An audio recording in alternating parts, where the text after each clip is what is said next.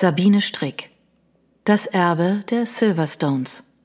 Kapitel 1 Rio de Janeiro 1989 Michaels Herz klopfte so heftig, dass es seine Brust zu zerreißen drohte, als er auf seinen kurzen Beinchen, so schnell er konnte, an Wellblechhütten und Holzverschlägen vorbeirannte, vor denen finstere Gestalten hockten.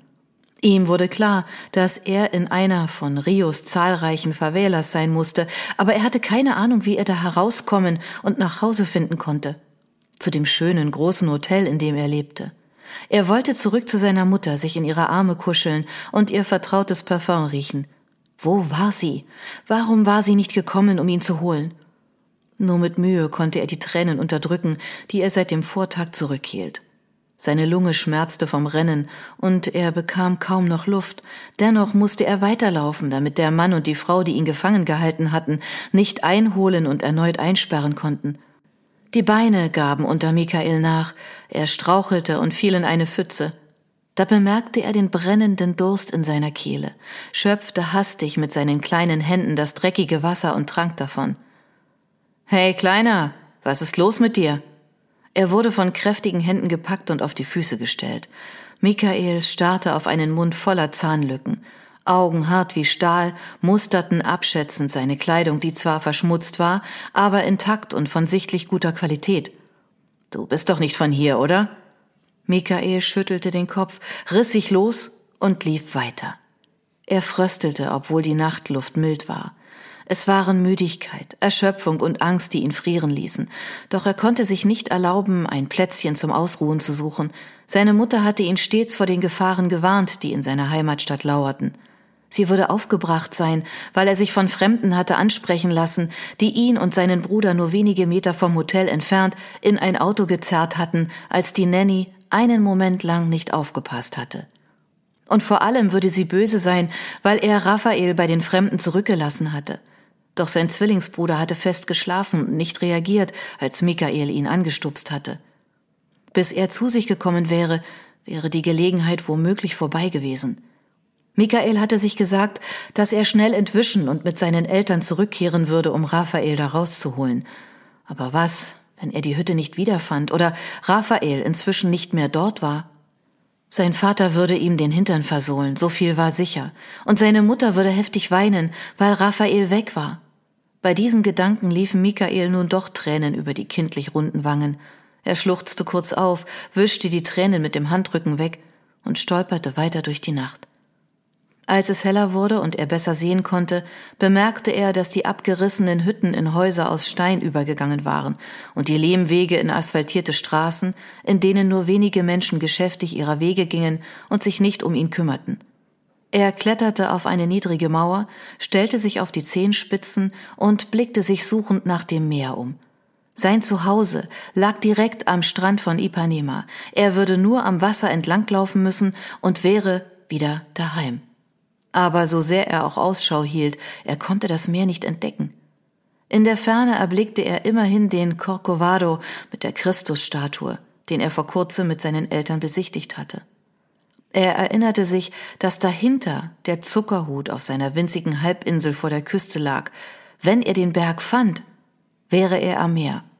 Außerdem gab es an beiden Orten viele Touristen, die fotografierten und sich von Taschendieben bestehlen ließen. Sicher würde ihm von denen weniger Gefahr drohen als von seinen Landsleuten in den Favelas, und sie würden ihm helfen. Michaels Vater war Engländer, daher hatte er Vertrauen zu Menschen, die aus dem Ausland kamen, um sich Rio anzusehen. So orientierte er sich in Richtung des Corcovado, schlief in einem versteckten Winkel eines Hauses einige Stunden, stahl vor Hunger etwas zu essen von einem Straßenhändler und sprang schließlich in einen Bus, von dem er hoffte, dass er ihn an sein Ziel bringen würde. Dann legte sich eine Art Nebel über alles.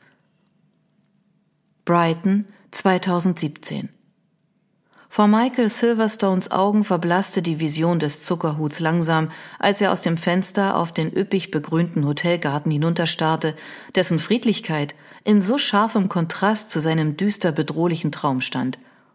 Der vielmehr eine Erinnerung war, eine der ersten längeren Erinnerungen seines Lebens musste ausgerechnet die seiner Entführung sein.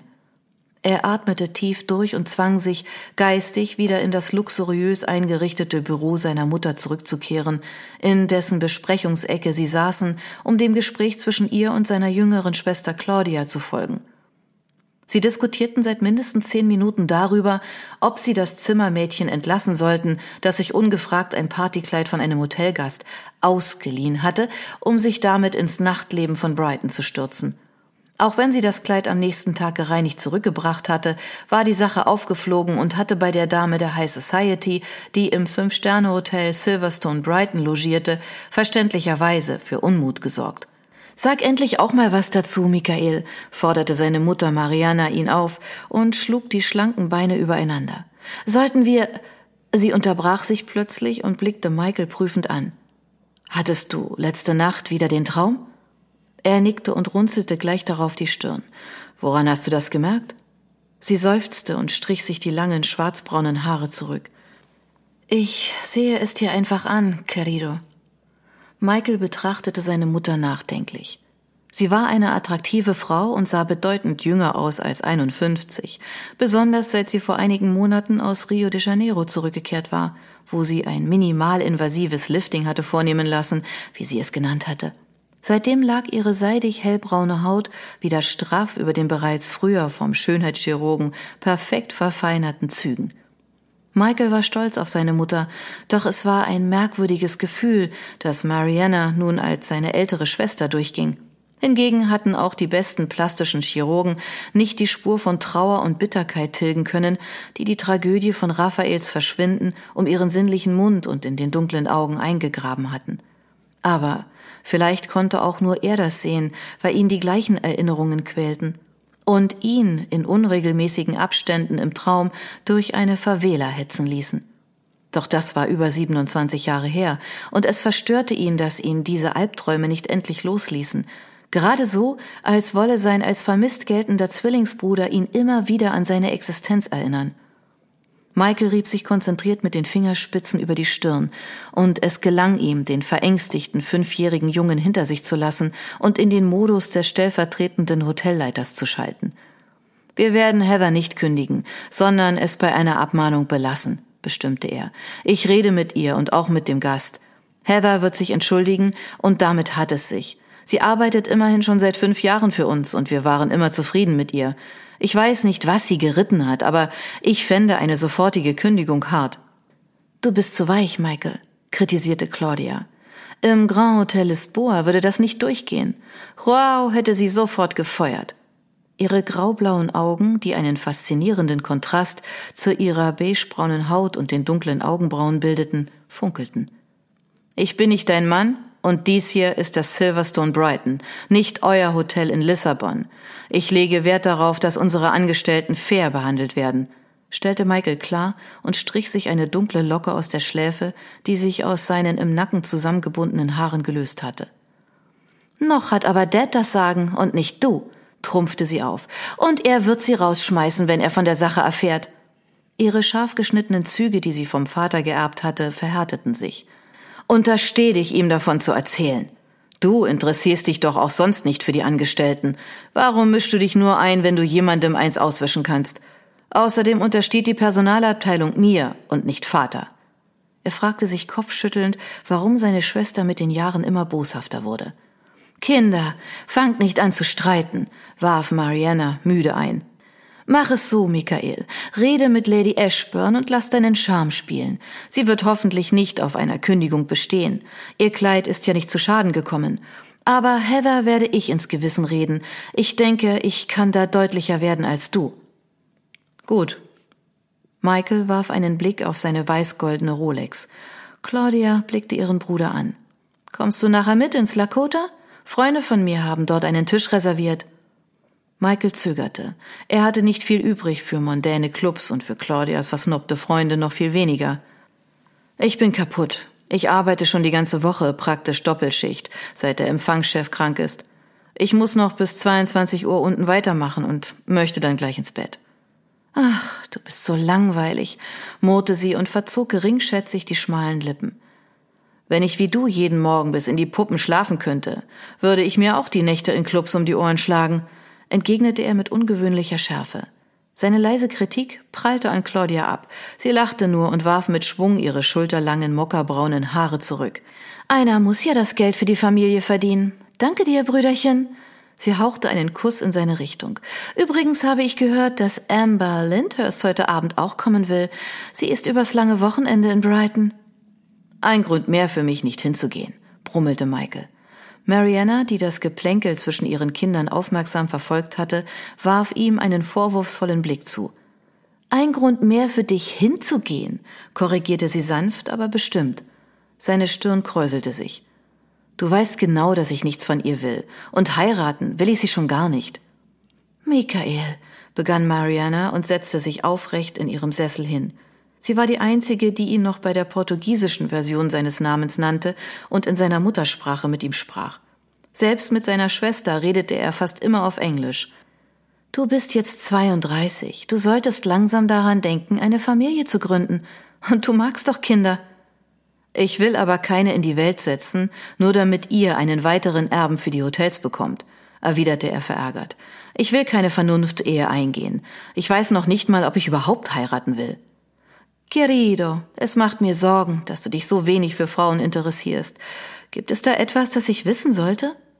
Nein, ich interessiere mich nicht für Männer, falls du das meinst. Es wäre ja nicht schlimm, Liebling, nur für Vater schon, warf Michael ironisch ein. Nun ja, du weißt, er ist sehr traditionell. Unruhig rang sie ihre mit kostbaren Ringen geschmückten schmalen Hände. Mama, ich liebe Frauen. Ich habe nur noch nicht die richtige getroffen.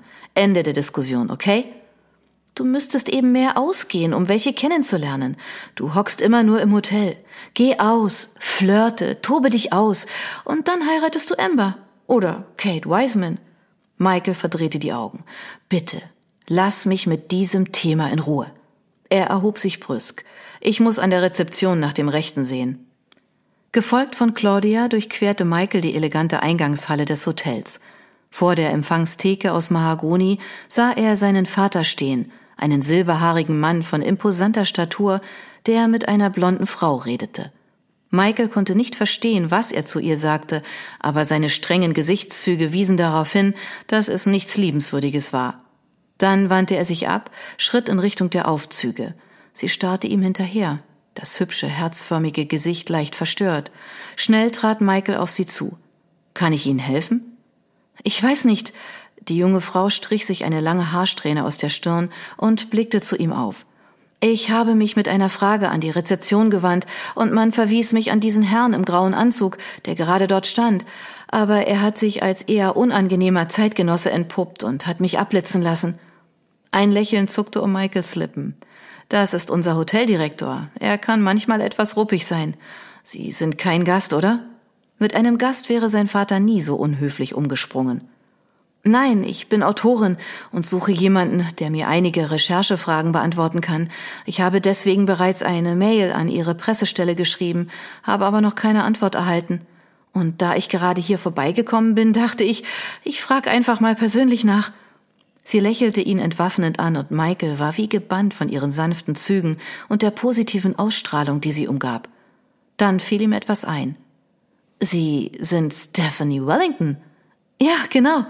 Ihre Anfrage liegt in meinem E-Mail-Postfach. Tut mir leid, ich bin noch nicht dazu gekommen, sie zu beantworten.